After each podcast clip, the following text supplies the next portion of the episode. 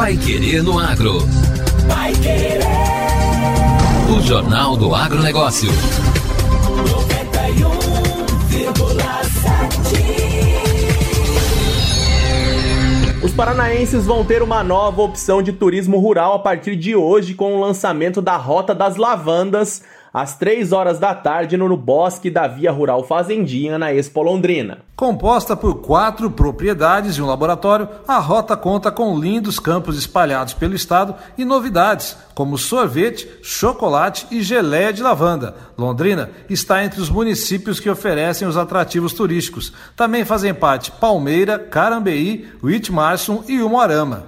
Além de conhecer sobre a produção e se encantar com a beleza dos lavandários, os turistas podem acompanhar o processo de extração de óleos e essências destas plantas tanto na lavoura quanto no laboratório. A criação da rota foi uma iniciativa do Programa de Turismo Rural do IDR Paraná e busca incorporar a opção do turismo como mais uma alternativa para a geração de renda nas propriedades, além de mostrar ao turista onde é possível encontrar pontos e cenários de lavanda aqui no estado. A coordenadora de Turismo Rural do IDR Paraná, Terezinha Busanello, destaca a participação do órgão junto aos produtores. A Rota das Lavandas no Paraná é uma iniciativa do Programa de Turismo Rural do IDR Paraná, onde o escopo do programa é roteirizar propriedades a partir das cadeias produtivas. A lavanda, ela tem um forte apelo visual. É, os campos de lavandas é, despertam o interesse dos turistas e a partir disso, a partir dessa produção então do, da lavanda, é que a ideia da rota surgiu justamente para que a gente organize onde que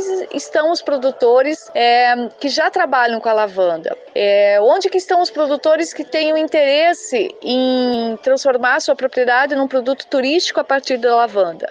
Então, é, a partir disso, né, nossas equipes trabalharam no sentido de identificar essas propriedades e conversar, organizar, enfim, tratar como, como que a gente poderia estruturar essa rota no estado. Em Londrina, o foco da propriedade Santa Lavanda está no turismo de experiência. Já no início, os turistas são recebidos com uma água saborizada de shortbread de lavanda.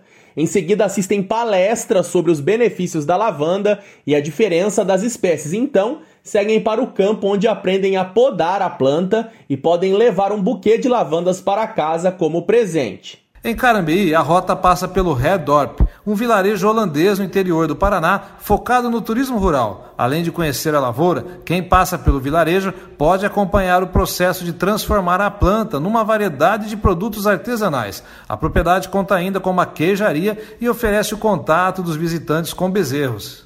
Quem não conhece o sorvete, a geleia de lavanda e o chocolate com a planta vai poder experimentar esses no Lavandário Vale dos Sonhos, que fica em Palmeira. Além do campo de lavandas, o espaço conta também com três lagos e um enorme celeiro country e oferece ensaios fotográficos e visita guiada com agendamento prévio. Os turistas também podem comprar produtos no armazém e participar de cursos de aromaterapia. Toledo, na região oeste, também faz parte do roteiro com a Alfazenda. A propriedade oferece um espaço para a venda do que é produzido no local e explica sobre o cultivo da lavanda e a extração do óleo essencial. Já quem quer saber mais sobre a extração do óleo especificamente como ele pode ser utilizado no dia a dia, deve visitar o laboratório TecBio da UEM, que fica em Umuarama. Lá é possível acompanhar o preparo das amostras e a montagem dos equipamentos para a extração do óleo, a extração e a análise de quantidade e ajudar na produção de um creme hidratante. Além de acompanhar todo esse processo, o visitante pode conhecer o cheiro de 25 diferentes óleos essenciais e testar diferentes combinações de sinergias. Vai querer no agro. O Jornal do Agronegócio. Renova Paraná apresenta soluções em energias renováveis hoje na Expo Londrina. Temas como a importância das energias renováveis no agro paranaense, o papel do programa Renova Paraná no incentivo à geração própria de energia e a demonstração de cases de sucesso estão na programação do encontro Renova Paraná, Energias Renováveis para Todos, que acontece hoje, à uma e meia da tarde, no recinto Milton Acolver, na Expo Londrina.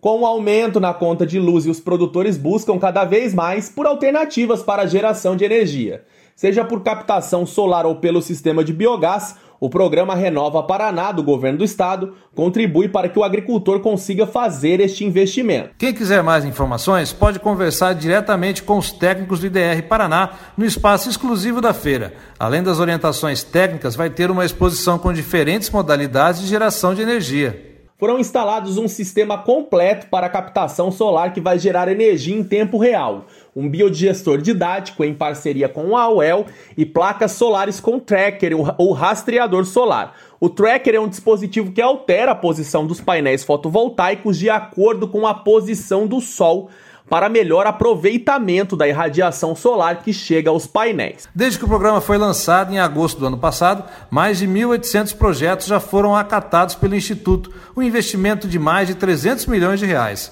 Gerar a própria energia na modalidade solar ou com biogás é altamente lucrativo. De acordo com o coordenador do projeto, Erlon Goelzer de Almeida, o retorno do investimento sobre o capital investido se dá, em média, entre 42 e 46 meses. No caso de biogás, apenas considerando a geração de energia elétrica, o retorno médio ocorre entre 36 e 44 meses, mas se considerar também a economia gerada com o uso de biofertilizante que sobra do processo de biodigestão de materiais orgânicos, o retorno financeiro pode se dar entre 30 e 34 meses. As inscrições podem ser realizadas no site www.idrparaná.pr.gov.br Agora, no Pai Querendo Agro. Destaques finais.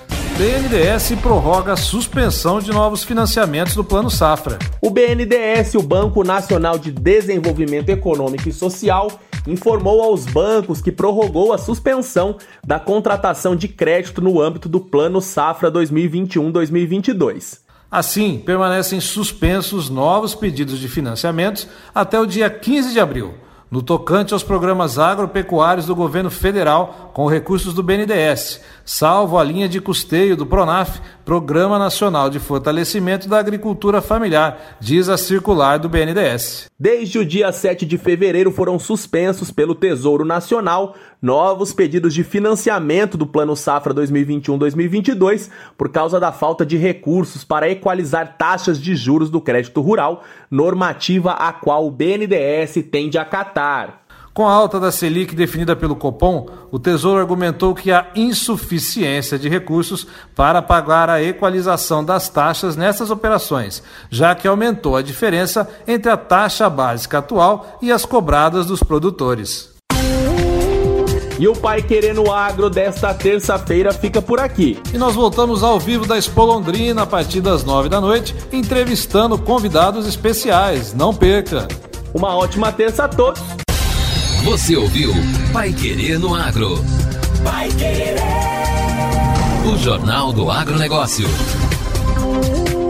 Contato com o Pai Querer no Agro pelo WhatsApp 999941110 ou por e-mail agro@paiquerer.com.br.